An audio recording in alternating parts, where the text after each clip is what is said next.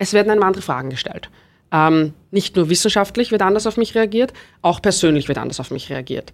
Also keiner meiner Kollegen wurde jemals gefragt, ob er nicht jetzt nach dem Doktorat eigentlich sich denkt, wie schaut es denn aus mit den Kindern? Jetzt nicht langsam ein bisschen spät, während ich das standardmäßig gefragt werde, ob ich nicht, ob ich das schon geplant habe oder nicht, was nicht nur, dass die nichts angeht, aber ähm, das ist ganz klar, dass mich das männliche Kollegen fragen oder männliche Professoren.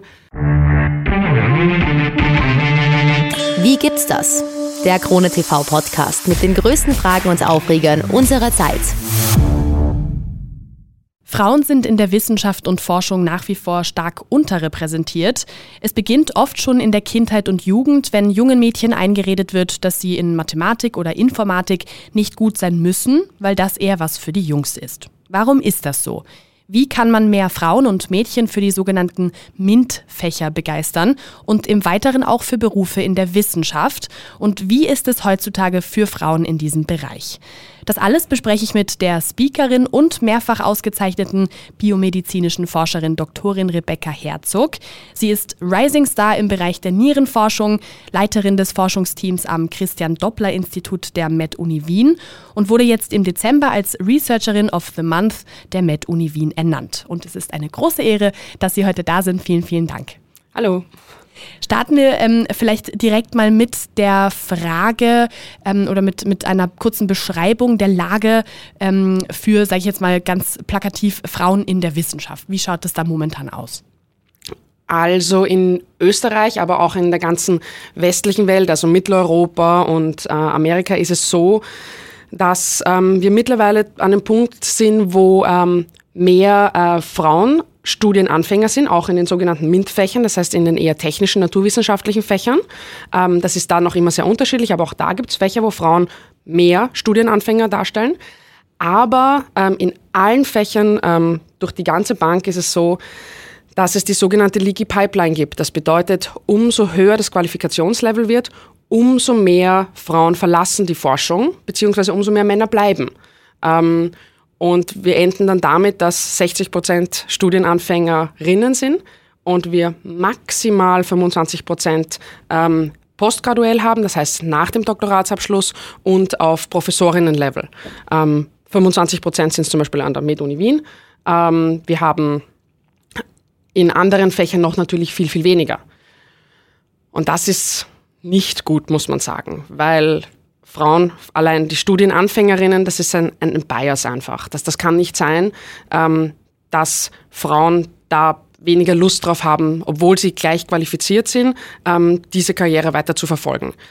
Und ähm, da, muss einfach was gemacht werden. Und das Problem ist, es wird schon was gemacht, aber das hat in den letzten 30 Jahren zu einer marginalen Steigerung geführt. Wenn wir das noch weitermachen, brauchen wir die Schätzungen sagen über 50 Jahre, bis wir das ausgeglichen haben. Und das kann, das, das kann eigentlich nicht sein. Wir können, die Menschheit kann sich nicht leisten, vor allem in der Forschung, ähm, 50 Prozent der Bevölkerung, 50 Prozent der Gehirne nicht zu, ähm, zu beachten, andere Blickwinkel nicht zu beachten. Mhm. Und das schon immer. Also. Na, vor allem, ähm, man sieht ja dann auch ähm, ganz klar, dass das Interesse ja eigentlich vorhanden ist. Also, genau. ähm, das gerade wenn Sie sagen, irgendwie, dass zu Beginn es tatsächlich sogar mehr Frauen sind als Männer, die starten, dann liegt es ja nicht daran, dass man irgendwie sagt, weil das ist ja irgendwie ein gängiges Vorurteil, dass man irgendwie behauptet, mh, hm, ähm, vielleicht ist das Interesse einfach nur nicht vorhanden, sondern offensichtlich ist es ja so. Wie erklären Sie sich denn dann diesen, diesen Umschwung, dass es dann im Endeffekt einfach doch trotzdem anders aussieht? Das ist eine gute Frage, die tatsächlich ähm, Forschungsgebiete sind. Nicht mein Forschungsgebiet, weil meine Forschung ist tatsächlich biomedizinische ähm, Grundlagenforschung und angewandte Forschung. Es gibt aber ähm, Leute, die sich tatsächlich genau mit diesen Problemen beschäftigen. Ich kann jetzt nur sagen, wie es als Frau in der Forschung ist und was da genau die Probleme sind, auch von Freundinnen, Kolleginnen. Warum hören die auf und die männlichen Kollegen hören nicht auf? Mhm. Ähm, das sind ganz, also Motivationsprobleme sind es nicht, genau wie Sie gesagt haben. Es sind ähm, es starten mehr Frauen. Vor allem in der Medizin ist es ganz klar, dass deutlich mehr Frauen starten als Männer. Ähm, und nach dem Abschluss sind es 50 Prozent und dann weniger. Ein ganz klassischer Punkt ist natürlich ähm, das Familienleben. Das sind noch immer, ähm, vor allem auch in Österreich, Probleme, die sich ergeben und ähm, Bilder, die auch schon in der Kindheit und in der Jugend vermittelt werden, die man auch nicht los wird. Das geht gar nicht um den Beruf an sich, sondern wie schaut das Familienleben aus? Wie sieht die österreichische Gesellschaft? Wer muss sich hauptsächlich ähm, um Kinder kümmern und wer hat zu Hause zu bleiben? Wer hat ähm, mehr Geld zu verdienen und wer hat zurückzustecken? Beziehungsweise, auch wenn das aufgeklärt ist, wie ist der Berufsanstieg dann nachher? In der Forschung ist es sehr schwer, vor allem da in dem Bereich, wo ich bin, ähm, Teilzeitarbeit zu machen, weil das System einfach so ist. Das heißt überhaupt nicht, dass das System gut ist. Also es gehört das System geändert, aber auch die äh, Gegebenheiten drumherum. Ähm, es müssen die ähm, Grundbedürfnisse der Kinder und der Frauen an sich ähm, abgedeckt werden in Wirklichkeit, um das zu ermöglichen. An der Motivation äh, liegt es auf gar keinen Fall. Aber man muss irgendwann mal Abstriche machen. Mhm. Warum hören Freundinnen auf? Weil es einfach nicht vereinbar ist. Und eine 20-Stunden-Anstellung bedeutet einfach, dass man dann nicht ähm, die nächste, ähm, das nächste Level erreicht, zum Beispiel Assistenzprofessorin. Ist einfach, braucht man halt viel länger und dann überholen einen die Männer. Mhm. Und irgendwann steckt man dann fest und da ergibt sich 25 Prozent sind Professorinnen und nicht 50. Wie war das denn für Sie ähm, bei Ihren Anfängen? Ähm, wie, haben Sie da, wie haben Sie da so eingefunden? Ähm, war das irgendwie ein Bereich, wo Sie gesagt haben, Sie wollen da schon immer mal hin? Oder äh, hat sich das eher ergeben? Das hat sich ergeben. Es war es ist jetzt kein Zufall, also ich war immer schon naturwissenschaftlich interessiert. Ähm, aber angefangen habe ich tatsächlich in einem, einer Berufsausbildung und einem Studium, das frauenlastig ist oder das typisch früher ein Frauenberuf war. Das ist biomedizinische Analytik. Ähm, das sind die äh, Personen, die im Labor ganz normal, wenn Blut abgenommen wird, das analysieren. Und das war früher ein Assistenzberuf und ist ganz klassisch noch immer ein Frauenberuf. Das heißt, das sind weit über 70 Prozent der Studienanfänger, in meinem Jahrgang noch 90 Prozent der Studienanfänger Frauen. Studienanfängerinnen in Wirklichkeit. Und ähm, das bedeutet, ähm, dass ich in einem Frauen, sogenannten Frauenberuf begonnen habe und mir dieses Thema gar nicht bewusst war, ähm, dass ich mich, weil ich mich umentschieden habe, in die Grundlagenforschung zu gehen, dass ich mich da einlasse auf einen Beruf in Wirklichkeit, wo es schwieriger ist. Und das sieht man am Anfang auch gar nicht. Also am Anfang war das alles für mich ganz normal. Ich habe mehr Frauen um mich gehabt, die das Gleiche wollen, die naturwissenschaftlich interessiert sind, die an diesem Beruf interessiert sind und auch an der Forschung interessiert sind. Und erst wie ich gewechselt habe und erst ähm, nach dem, in Wirklichkeit nach dem Doktoratsabschluss sieht man dann, auf einmal sind nicht 50 Prozent Frauen um mich herum, sondern mehr Männer um mich herum. Und umso weiter man hinaufgeht, ähm, sieht man das. Das heißt, man als junge Forscherin oder Berufsanfängerin sieht man dieses Problem gar nicht. Also, und es erzählen einen die Älteren, aber einem, also für mich hat das nie zugetroffen und dann habe ich es nie gesehen und gedacht, naja, das, das wird sich schon ändern, weil in zehn Jahren, wenn ich an der Stelle bin, passiert das nicht mhm. oder ist es nicht mehr so. Es ist genauso gekommen. Also ich bin überall in Wirklichkeit die einzige Frau auf meinem Level. Ähm, alle meine Chefs sind Chefs, sind Männer. Ähm, überall, wo ich vortrage, bin ich eine von entweder alleine oder eine von zwei Frauen. Mhm.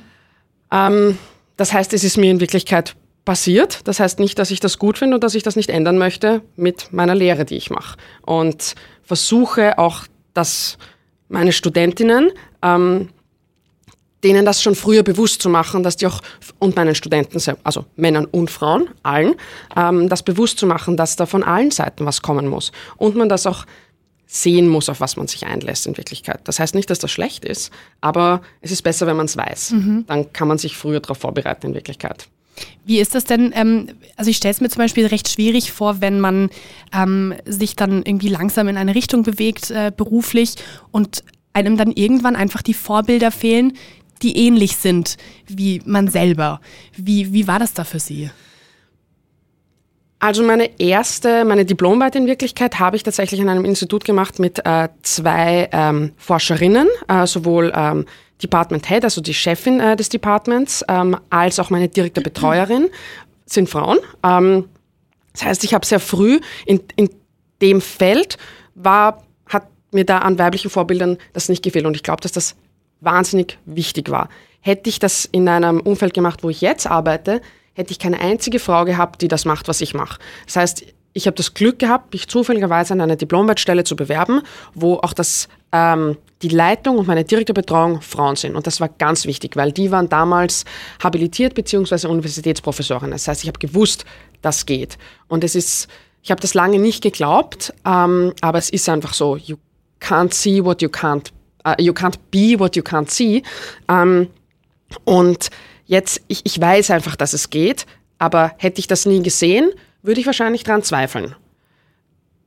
Deswegen ich mag ungern Vorbild sein, aber ähm, ich hoffe, dass sich das einfach ändert in der nächsten Zeit und deswegen mache ich das zum Beispiel auch heute hier, ähm, um zu zeigen, es gibt auch Frauen, die es auch in schwierigen Situationen, wo in männerdominierten Feldern ähm, es nicht jetzt ähm, es geschafft haben, ist die, ähm, die falsche Bezeichnung, aber ähm, wo es auch das wert ist, all diese Nachteile, die mit einem kommen, mit den Vorteilen zu kombinieren. Aber es ist deutlich einfacher, wenn man sieht, dass es auch geht. Und es ist nicht so, dass es keine Professorinnen zum Beispiel an der MedUni gibt oder an ähm, der TU. Das sind, es gibt auch Rektorinnen mittlerweile. Aber man muss danach suchen. Die Männer sieht man sofort, nach den Frauen muss man suchen. Mhm.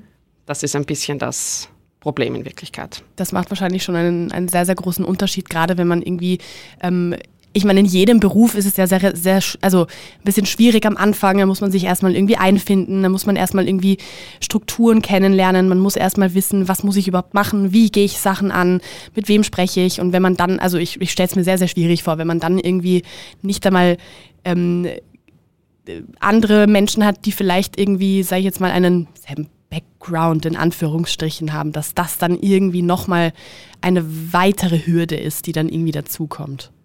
Ja, ist, also habe ich schon vorher gesagt, es ist tatsächlich, man, vor allem in Naturwissenschaften ähm, hat man schon ein gewisses, ähm, man hat so einen Drive, also das heißt, man will das machen, man, es ist so viel im Studium zu tun und es ist ähm, sehr anspruchsvoll und am Anfang sieht man das wirklich einfach nicht oder also ich habe es zumindest nicht gesehen und auch viele von meinen Freundinnen, die das studiert haben, man, man sieht das nicht, dass man äh, in diese Richtung geht und dann ist es plötzlich da. Ähm, und dann wird es aber schwierig. Also ab dem Zeitpunkt, wo man vor allem das Doktorat abgeschlossen hat, dann sieht man es plötzlich. Und dann ist es nicht wegzudiskutieren. Und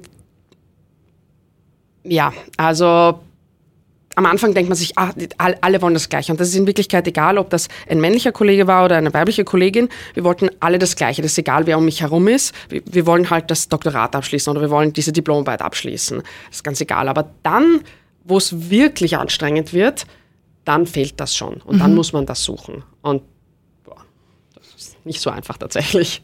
Wie, wie war das denn dann am Anfang ähm, in, ihrem, in Ihrem Beruf? Wie haben denn da die Menschen auf Sie, auf Sie reagiert, Ihre Kollegen vor allem? Gab es da irgendwie, konnte man da irgendwie erkennen, dass das auch für die Kollegen eine Situation ist, dass Sie da halt eine Frau haben, dass das irgendwie etwas ist, was vielleicht ungewohnt ist? Das nicht, also ähm, Gott sei Dank nicht. Ich denke, das war, oder von Professorinnen, die das erzählt haben, das war schon früher tatsächlich der Fall, aber wir, von früher sprechen wir von vor 30 Jahren oder so. Das ist mir nie passiert. Also Frauen auch in der Forschung, in Naturwissenschaften, auch im Biotech, ähm, wo ich auch arbeite, ähm, das ist Gott sei Dank äh, sowohl in Österreich als auch in allen internationalen Feldern, wo ich äh, bin, ganz normal. Aber es werden einem andere Fragen gestellt. Ähm, nicht nur wissenschaftlich wird anders auf mich reagiert, auch persönlich wird anders auf mich reagiert. Also keiner meiner Kollegen wurde jemals gefragt, ob er nicht jetzt nach dem Doktorat eigentlich sich denkt, wie schaut es denn aus mit den Kindern? Jetzt nicht langsam ein bisschen spät, während ich das standardmäßig gefragt werde, ob ich nicht, ob ich das schon geplant habe oder nicht, was nicht nur, dass die nichts angeht, aber ähm, das ist ganz klar, dass mich das männliche Kollegen fragen oder männliche Professoren. Also solche Sachen passieren sehr wohl mhm. und ganz normal. Es nehmen sich sehr wohl ähm, männliche Kollegen raus, vor allem nicht nur ähm, Peers, also nicht nur auf der gleichen Ebene, sondern auch darüber. Ähm, also nicht direkt meine Chefs natürlich, sondern ähm, Menschen, die einfach, wo man Smalltalk macht in Wirklichkeit, was zu Konferenzen, zu wissenschaftlichen Begegnungen, die jetzt ja Gott sei Dank wieder stattfinden, ganz normal dazugehört, die finden das ganz normal, mich danach zu fragen. Ähm, und sehen überhaupt nicht, dass das nicht dazu gehört. Mhm. Und ich habe in meinem Leben sehr wohl, das ist nicht Standard, aber sehr wohl Kommentare bekommen, ob ich das gut finde, was ich heute auf diesem Kongress trage oder nicht. Und äh, das würde einen männlichen Kollegen niemals beschäftigen, ob das ähm, adäquat ist, ob man damit wahrgenommen wird als Wissenschaftlerin oder nicht. Die ziehen sich an, so wie sie das denken. Ähm, aber wenn ich heute einen Tanktop anziehe für meine Konferenz, weil es 35 Grad hat, muss ich ähm, damit rechnen, dass irgendwer sich denkt, na, das ist aber ein bisschen zu viel Haut. Mhm. Was nicht heißt, dass ich nicht trotzdem das Tanktop anziehe. Ähm, aber ich bin mir sehr wohl dessen bewusst und das ist eigentlich das Problem, ähm, dass ich darauf angesprochen werde. Das geht nämlich eigentlich niemandem was an. Absolut. Wie ist das denn äh, mit der Motivation? Merken Sie dann irgendwie, dass Sie dann schon auch Momente hatten, wo Sie sich, wo Sie hinterfragt haben, ob Sie das auch noch weiterhin ähm, hinnehmen wollen? Ja, also da, das ist man, also zumindest ich in meinem Leben habe es jetzt nicht hingenommen, ähm, aber wenn es die ältere Generation, die Generation direkt über mir macht, dann denkt man sich immer, okay, das kann man noch ändern, das wird für mich nicht zutreffen. Ich habe äh, alles dafür getan, auch die nächste Generation an Forschern und Wissenschaftlern auch jetzt mit auszubilden. Ähm, das heißt, bis dahin zu dem Punkt war es ein Problem, aber ich habe mir gedacht, das, das, das, das, lösen wir schon. Der erste Moment, wo ähm, ich ein bisschen deillusioniert war, war der Moment, wo es die Generation sozusagen nach mir, wo es mir mit jemandem passiert ist, der, ähm, natürlich ein männlicher Kollege, ähm, der eigentlich nach mir kommt. Und wo ich mir gedacht habe, wir sind, der ist sogar jünger, wir sind alle viel offener, wir haben das nicht mehr so in der Schule gelernt, diese, mhm. diese Voreingenommenheit ist eigentlich weg. Ähm, man, die haben auch alle begonnen mit 60 Prozent Frauen im Studium. Ähm, und wie es da zu so einer Situation gekommen ist, da war so, okay, die, sogar die nächste Generation hat das und ich werde das nie los, weil bis dahin denkt man irgendwie, okay, die müssen einfach nur alle in Pension gehen und dann ist alles gut. Aber wenn die nach mir das genauso ist, dann bedeutet das, das endet nie für mich. Mhm. Das ist der Moment gewesen, wo ich mir dachte, das, das kann so nicht weitergehen. Also das, dann, das ist ein schwieriger Moment gewesen. Mhm. Das heißt nicht, dass ich aufgehört habe, aber da hat es mich dann persönlich betroffen in Wirklichkeit, also betroffen gemacht, auch für die nächsten Generationen. Da ist mir bewusst geworden, dass das geht zu langsam. Das, das, kann, das kann nicht sein. Mhm. Wenn sogar die ganz äh, offene Generation, wie alle immer sagen, und da gibt es keinen Bias mehr im Kindergarten, ähm, diese klassische Voreingenommenheit Buben-Mädchen. Wenn das sogar da passiert, ähm, sobald wir ein Doktorat abgeschlossen haben, dann, dann, dann müssen wir was machen. Es ist, es ist so wie bei, bei Familienfeiern, wenn man sich denkt, so ja, okay, dann, wenn der Opa irgendwie was äh, Sexistisches raushaut, dann kann man da noch irgendwie ein Auge zudrücken, weil genau. andere Generation, wenn es der jüngere Cousin macht, dann wird es ein bisschen schwieriger. Das ist ein perfektes, ist genau so gewesen. Ja. Also es ist, da muss man dann, da kann ich dann noch nicht mehr ähm, nichts dagegen tun in Wirklichkeit oder es zumindest nicht darauf aufmerksam machen. Ähm, während es natürlich auch immer positionstechnisch schwierig ist, einen ähm, älteren Professor ähm, auf sowas aufmerksam zu machen. Aufmerksam zu machen kann man, wenn man diese Position erreicht hat. Als junge Studentin soll man es machen, aber ich verstehe vollkommen, das ist gefährlich in Anführungszeichen. Das ist schwierig im besten Fall, ähm, jemanden darauf aufmerksam zu machen. Passiert immer mehr. Ähm, und ich glaube, es wird auch immer mehr darauf eingegangen, aber es passiert trotzdem. Aber ähm, wenn es dann, wie gesagt, jemand, der gleich ist wie ich oder danach dann, dann, dann kann man nicht mehr nichts sagen. Ja. Was dann dazu führt, dass man unschöne Diskussionen hat, ob man nicht eh nur bevorteilt wurde, weil man eine Frau ist und dass man diesen Award gewonnen hat, weil man eine Frau ist. Und in Wirklichkeit hat man es ja viel leichter, weil man, also es wird jetzt ja alles für die Frauenförderung getan, in Wirklichkeit werden jetzt die Männer ähm, benachteiligt. Und das ist der gefährlichste Moment, mhm. weil die ähm, Personen, ähm, das sind Männer und Frauen, die diesen Gedanken jetzt mittlerweile haben. Wir tun so viel, es wird so viel für die Frauenförderung getan, dass es jetzt umgeswitcht ist und man sich jetzt dafür rechtfertigen muss oder sich schlecht fühlen muss, wenn man als Frau was gewinnt oder eine Beförderung bekommt zum Beispiel. Ähm, und dann wird, ja, na, weil als Frau hat man es ja viel leichter. Also natürlich, die haben ja eine Frau gesucht und jetzt hast das halt du bekommen. Was mhm, okay. noch gefährlicher ist, weil die glauben, sie sind aufgeklärt in dem Moment über, äh, also die Benachteiligung der Frauen gibt es gar nicht mehr. Das wird einem abgesprochen, dass das noch immer gibt und dass wir das noch immer brauchen. Und da ist es gefährlich, weil man sieht es nicht mehr. Mhm. Ähm, die, die sagen, sie sind sich dessen bewusst und wir haben das alles gelöst und dann bleiben wir genau an dem Punkt, wo wir heute sind, stecken. Mhm. Es kommt ja dann auch, ähm, es ist ja dann irgendwie auch so ein, so ein Kreislauf irgendwie, weil ja dann sowas auch dazu führt, dass dann wiederum ähm, Frauen, die dann in diesem Bereich tätig sind, oft oder, oder generell in Bereichen tätig sind, die zum Beispiel Männer dominiert sind, dann selber auch an sich anfangen zu zweifeln und dann vielleicht auch selber anfangen zu zweifeln und ähm, hinterfragen, habe ich diesen Preis jetzt zum Beispiel wirklich bekommen, weil ich ihn verdient habe oder ist es vielleicht wirklich so, dass, dass ich halt irgendwie aus irgendeinem Grund ähm, als, wie man so schön sagt, die Quotenfrau, was ja, was ja finde ich, ein ganz schrecklicher Begriff ist. Ähm, äh, da, also bin ich das jetzt oder wie? Also ähm, das führt ja wirklich dann wiederum dazu, dass dann einfach so gewisse Unsicherheiten sich einfach sehr, sehr stark auch persönlich bei jedem etablieren.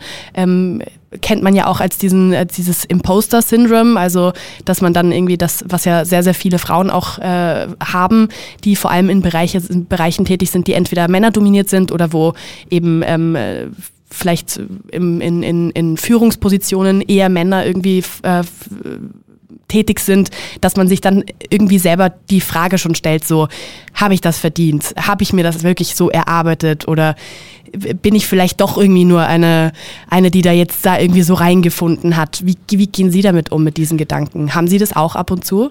Ja, ganz klar. Also ähm, das Imposter-Syndrom, das ist ähm, vor allem in den Naturwissenschaften und auch bei weiblichen Forscherinnen, ähm, vor allem nach dem Abschluss dann, sehr stark ausgeprägt. Das heißt bei weitem nicht, dass das alle haben, aber ähm, sehr viele und eine höhere Proportion an Frauen als an Männern. Ganz klar gibt es Untersuchungen dazu.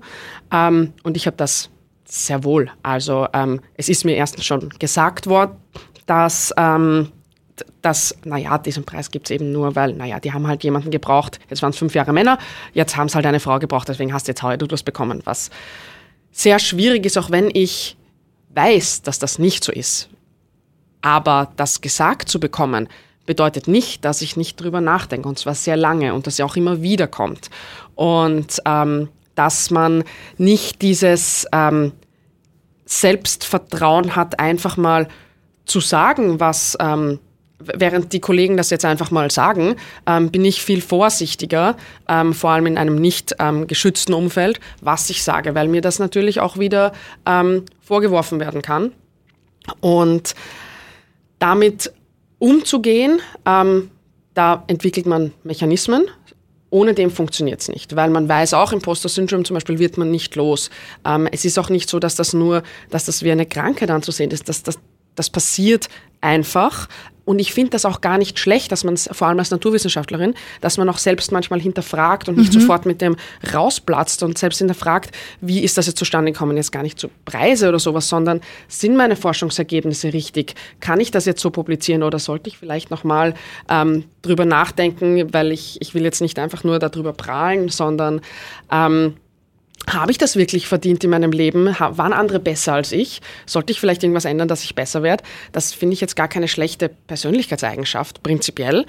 Und aber das Problem ist, dass das andere Leute neben mir nicht haben mhm. und sich einfach für alles befähigt fühlen. Und obwohl sie nur sieben der zehn ähm, Qualifizierungspunkte für eine Stelle ähm, erfüllen, sich trotzdem bewerben, während ich mir denke, uh, aber Punkt 10, äh, weiß ich nicht, erfülle ich nur zur Hälfte, ähm, das sollte ich mich lieber nicht bewerben, die nehmen mich auf keinen Fall. Mhm. Ähm, und damit habe ich schon verloren, weil ich mich natürlich nicht beworben habe. Was ähm, diesen Bias ähm, natürlich wieder ähm, erhöht, weil da bewerben sich hauptsächlich Männer ähm, für Stellen und dann gibt es gar keine Chance, tatsächlich die Frau zu nehmen. Also das heißt nicht, dass man nicht selbst auch was dafür tun kann. Das heißt nicht, dass man sich jetzt auf jede Stelle bewerben soll, obwohl man nur eine Box tippen kann anstatt zehn. Ja. Aber man muss das genau sehen, wie andere das machen. Also man braucht Mechanismen, um damit umzugehen oder man muss sich zumindest bewusst sein, dass man das hat und dann ist es schon der erste Schritt, das besser zu machen. Mhm. Ähm, für sich, aber auch für die Nächsten. Also allen meinen Studentinnen und auch meinen Studenten, es gibt auch sehr wohl Männer, die das haben, versuche ich das auch zu sagen, dass das, dass das überhaupt kein Problem ist. Und die wissen auch sehr wohl alle, dass ich mich manchmal genauso fühle. Ähm, und das, glaube ich, für mich und für meine Studenten und für meine Studentinnen macht schon mal besser. Mhm. Etwas zu wissen, dass das auch andere Leute so sehen, also so empfinden oder so fühlen, dass ihnen das passiert, macht es, glaube ich, besser. Das heißt nicht, dass ich ein gutes Rezept habe, wie man damit erfolgreich umgeht. Aber es stimmt, es ist schon hilfreich, wenn man weiß, okay, es geht anderen Leuten auch so.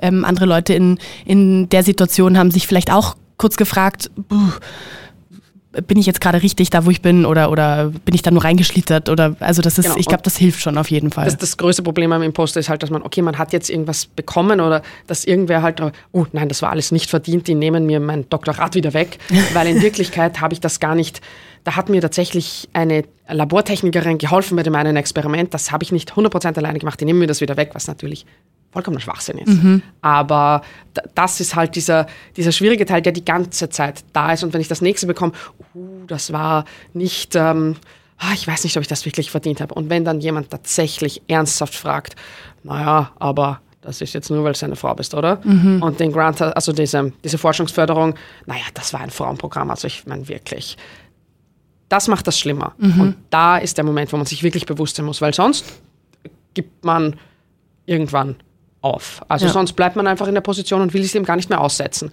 Und das passiert, glaube ich, sehr wohl. Also dann denkt man sich, ich habe meine Position, brauche nicht mehr weitermachen. Das machen Freundinnen und Kolleginnen von mir auch so, die einfach nicht mehr damit umgehen wollen. Das ist auch irgendwann einfach anstrengend. Mhm. Und die ganze, das ist ermüdend, das immer wieder beweisen zu müssen und zu wollen und erklären zu müssen, dass das nicht ist, weil ich eine Frau bin, sondern das ist einfach, weil ich gut war.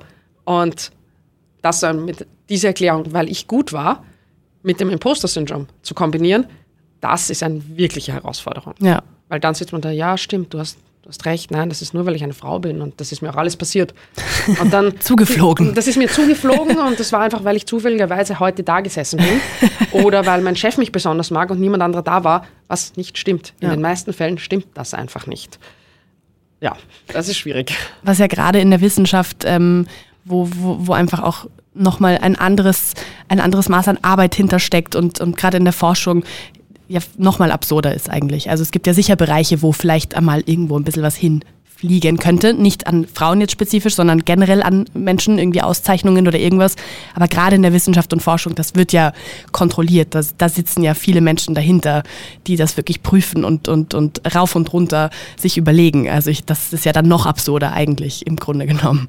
Natürlich gibt es solche Sachen auch bei uns, äh, dass man das ist eine ganz normale Arbeitswelt in Wirklichkeit. Also es ist auch nichts zu glorifizieren. Ja, wir arbeiten viel und auch, ähm, weil wir das auch wollen. Ich mag meinen Job auch und es fühlt sich, es ist ein Job, es wäre falsch, wenn ich so sage, es, ist, es fühlt sich gar nicht an wie ein Job, es ist nur mein Hobby.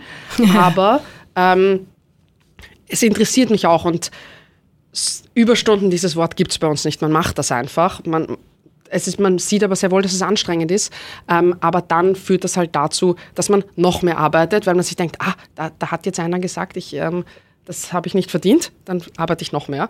Ähm, aber das ist, also was heißt leider, das ist auch ganz normaler Teil unserer Arbeit. Also es arbeiten alle in Naturwissenschaften, alle, sehr, sehr viele in naturwissenschaftlicher Forschung vor allem oder in allen MINT-Fächern. Ähm, sehr, sehr viel, weil es tatsächlich auch immer persönliches Interesse ist. Mhm. Ohne dem geht sehr schwierig. Es geht sehr wohl, ähm, aber ich kenne nicht sehr viele Leute, die es nicht machen, weil es sie persönlich interessiert und weil sie Spaß dran haben. Das ist das, der größte Faktor in Wirklichkeit, was anzufangen. Wenn man keinen Spaß dran hat, dann, egal ob Mann, Frau, jung, alt, dann, dann ist das einfach nur frustrierend. Ja. Weil Naturwissenschaften sind per se frustrierend und Forschung auch, weil 95 Prozent sind Fail, weil wir müssen was herausfinden was wir noch nicht wissen. Mhm. Da braucht man schon den Spaß. Und dann ist es ein, sind einfach viele Faktoren, die da mitspielen, ähm, ob man da die Motivation verliert oder nicht.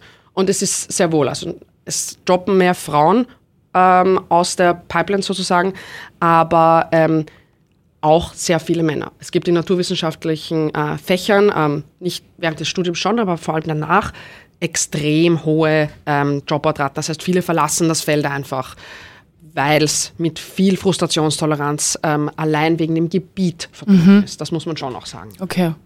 Das, ja. Wir hatten vorhin schon über die Motivation gesprochen, ähm, die ja offensichtlich nicht fehlt. Ähm, also es ist nicht so, dass Frauen einfach weniger motiviert sind, zum Beispiel in MINT-Fächer ähm, äh, zu beginnen zu studieren oder wie auch immer, sich dann irgendwie auch, auch zu spezialisieren. Wo ist denn da so ein bisschen dieser, dieser Wendepunkt? Ab, ab welchem Moment muss man denn dann einschreiten und irgendwie versuchen, das Problem wirklich auch anzugehen? Also kann man das irgendwie definieren? Gibt es da einen bestimmten Zeitraum, wo man, wo man sagen kann, da muss man jetzt wirklich auch mehr, vielleicht auch seitens der Politik oder, oder vielleicht gezielt da irgendwie dran was verändern und, und Lösungen suchen? Das ist eine gute Frage. Wenn das ähm, so einfach wäre, hoffe ich, dass wir schon gelöst hätten. ähm, es ist ähm, so, dass ich glaube gar nicht, dass es, äh, wir haben ja schon gesagt, die Motivation fehlt nicht. Äh, ich glaube, es ist ähm, genauso, wie man es im Kindergarten gemacht hat, um mehr Mädchen ähm, nicht zu demotivieren in Wirklichkeit. Es ist das Gleiche, die Mädchen im Kindergarten und in der Volksschule nicht zu demotivieren, dass Mathe nicht ihrs ist. Ähm, es geht ja gar nicht um die Motivation und ums Können, sondern dass man ihnen nicht sagt, ja, Buben sind besser und du Mädchen, das ist schon okay, dass du das nicht kannst. Ähm, und genauso ist es dann auch später. Ähm, die Demotivation ist es gar nicht die Motivation, weil die Motivation bringen dann eh alle mit. Aber wenn ich diese Wand sehe oder über diese Hürde springen muss und dann ist da eine Steinwand, die wirklich unüberwindbar schaut, das ist eine Demotivation. Und wenn ich sehe, dass ähm, nach dem Doktorat oder auch nach dem Masterabschluss, es beginnt, ich äh, weiß es nur ähm, in meinem Fall und in meinem Umfeld, ich, ähm, dass es ähm, tatsächlich kontinuierlich ist. Aber der größte Schnitt ist, soweit ich weiß, ähm, in der Zeit äh, nach dem Doktoratsabschluss zum äh, Universitätsassistentin in Wirklichkeit. Dieser Teil ist der größte Teil, wo die meisten Frauen verloren gehen. Welcher Teil ist das? Wo man zwischen 25 und 40 ist. Ähm, das sind einfach die größten Hürden, wo man auch überholt wird. Welcher Teil ist das? Und das ist bei weitem nicht der einzige Teil, aber ein großer Teil, wo Familienplanung stattfindet, wo man auch als Postdoc in naturwissenschaftlichen Fächern ähm, ganz oft ähm, Länder wechselt, das heißt internationale Erfahrung hat. Das heißt, man mhm. muss auch Familienumfeld verlassen, Freunde verlassen. Und da gibt es einfach viele Hürden, wenn man sich in einem anderen Land wieder neu durchsetzen muss, ähm, ist die, wo wieder andere Gegebenheiten sind, ähm, gibt es einfach so viele Demotivationsfaktoren. Und wenn man kein, und so sehr man das will, aber keinen Kinderbetreuungsplatz findet, wo ich 40 Stunden daneben arbeiten kann, ähm, dann was soll man dann machen? Mhm. Ähm, das ist einfach ein Faktor, obwohl ich das will. Die Motivation ist ja wohl da, aber die Demotivation ist leider überwiegt mehr. Das heißt, da muss man was machen. Ähm, und der zweite Demotivationsfaktor ist ganz klar dieses diese Glasdecke, von der viele reden.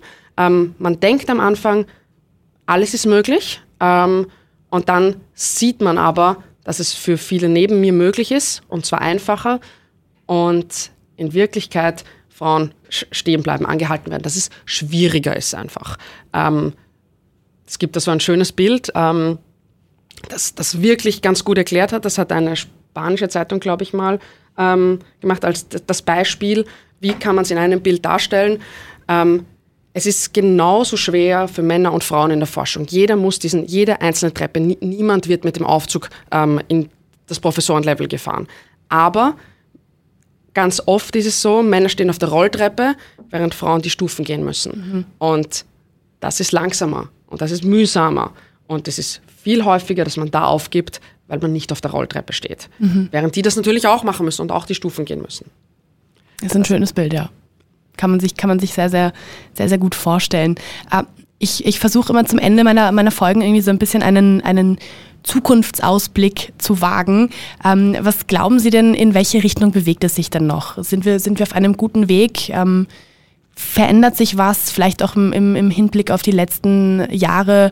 Ähm, merken Sie da irgendwie, kommt eine Veränderung oder ist es einfach noch recht langsam? Es kommt eine Veränderung aber die ist langsam. Und das ist für mich persönlich langsam ein Problem, weil man wird immer ungeduldiger. Umso weiter man kommt, umso äh, mehr denkt man sich, ja, es ist schon so viel passiert und die Politik hat viel gemacht, das will ich auch gar nicht abstreiten. Es ist viel gemacht worden, auch viel in der Kindererziehung, viel in der Elternbetreuung, viel ähm, Gegebenheiten angepasst oder diese Bias abgebaut worden. Aber das war offensichtlich noch zu wenig, weil wir sind noch immer bei 25 Prozent Professorinnen äh, auf der MedUni zum Beispiel, also ähm, neun Professorinnen, ähm, äh, Berufungen auf Positionen. Und das ist ähm, zu langsam. Was man dagegen tun kann, gute Frage. Das müssen dann Politik oder andere Forschungsergebnisse, da gibt es Gott sei Dank andere Forschungsrichtungen, die sich wirklich damit beschäftigen, ähm, oder auch Sozialwissenschaften ähm, damit beschäftigen. Aber es geht ganz klar zu, äh, zu langsam, weil wenn ich das jetzt sehe, wird sich das nicht signifikant ändern, ähm, bis ich in Pension gehe. Und das ist ein nicht so schöner Ausblick tatsächlich. Ja, Absolut. Na, dann hoffen wir mal, dass sich vielleicht wirklich bald mal was tut. Vielleicht kommen bald äh, bahnbrechende Ergebnisse und, und vielleicht ähm, kann man sich ja irgendwie schon vorstellen, dass es in den nächsten Jahren vielleicht sich doch noch zum Guten wendet. Ich finde zum Beispiel ja auch sehr spannend, dass ähm, vor kurzem erst die Info zum Beispiel aus Deutschland kam. Es gibt ja diesen äh, Wettbewerb Jugend forscht mhm. in Deutschland und da gab es jetzt ähm, oder, oder daneben 2023 ähm, erstmals ähm, über 41 Prozent Mädchenteil. Also es ist irgendwie anscheinend ist da so eine kleine Hürde auch geknackt worden. Das heißt, Stück für Stück sieht man zumindest so kleine Erfolge. Vielleicht werden die langsam auch ein bisschen größer. Es wäre auf jeden Fall sehr, sehr zu begrüßen. Absolut. Also ich hoffe das auch. Ähm, und 41 Prozent an äh, jungen Mädchen, ich glaube, die sind irgendwie von 10 bis 19 oder so. Ähm, das heißt wirklich äh, junge Mädchen, die da teilnehmen. 41 Prozent sind super. Und das ist eben an der Forschung. Leider, wenn man sich die Zahlen anschaut, war es 1990, ähm, waren es 30 Prozent. Mhm. Also 41 Prozent sind super und es gibt Erfolge. Aber 1990, auch wenn man das vergisst, ist 30 Jahre her. Das heißt, wir haben in den letzten 30 Jahren genau 10 Prozent Steigerung geschafft und sind nicht bei 50 Prozent, was einfach nicht ähm, der Wahrheit entspricht, weil junge Mädchen forschen genauso gerne und haben genauso gute Ideen, aber vielleicht andere Ideen, die wir bisher ignoriert haben. Und da muss man einfach ähm, schauen, dass das schneller geht, weil wir sehen es, wie gesagt, auch bei der Jugend schon, es geht zu langsam. Dann geht es natürlich auf der Uni genauso langsam. Ja. Und irgendwann wahrscheinlich noch langsamer. Irgendwann, äh, genau. Also, und das ist halt das Frustrierende, dass es so langsam ist. Keine, keine schönen Ausblicke, aber vielen, vielen Dank auf jeden Fall trotzdem, dass Sie da waren, dass Sie ähm, das alles mit uns geteilt haben und einen wirklich sehr, sehr spannenden Einblick, finde ich, auch in einen, in einen Bereich mit uns geteilt haben, der, ähm, von dem man auch nicht so oft hört. Deswegen vielen, vielen Dank. Gerne. Dankeschön.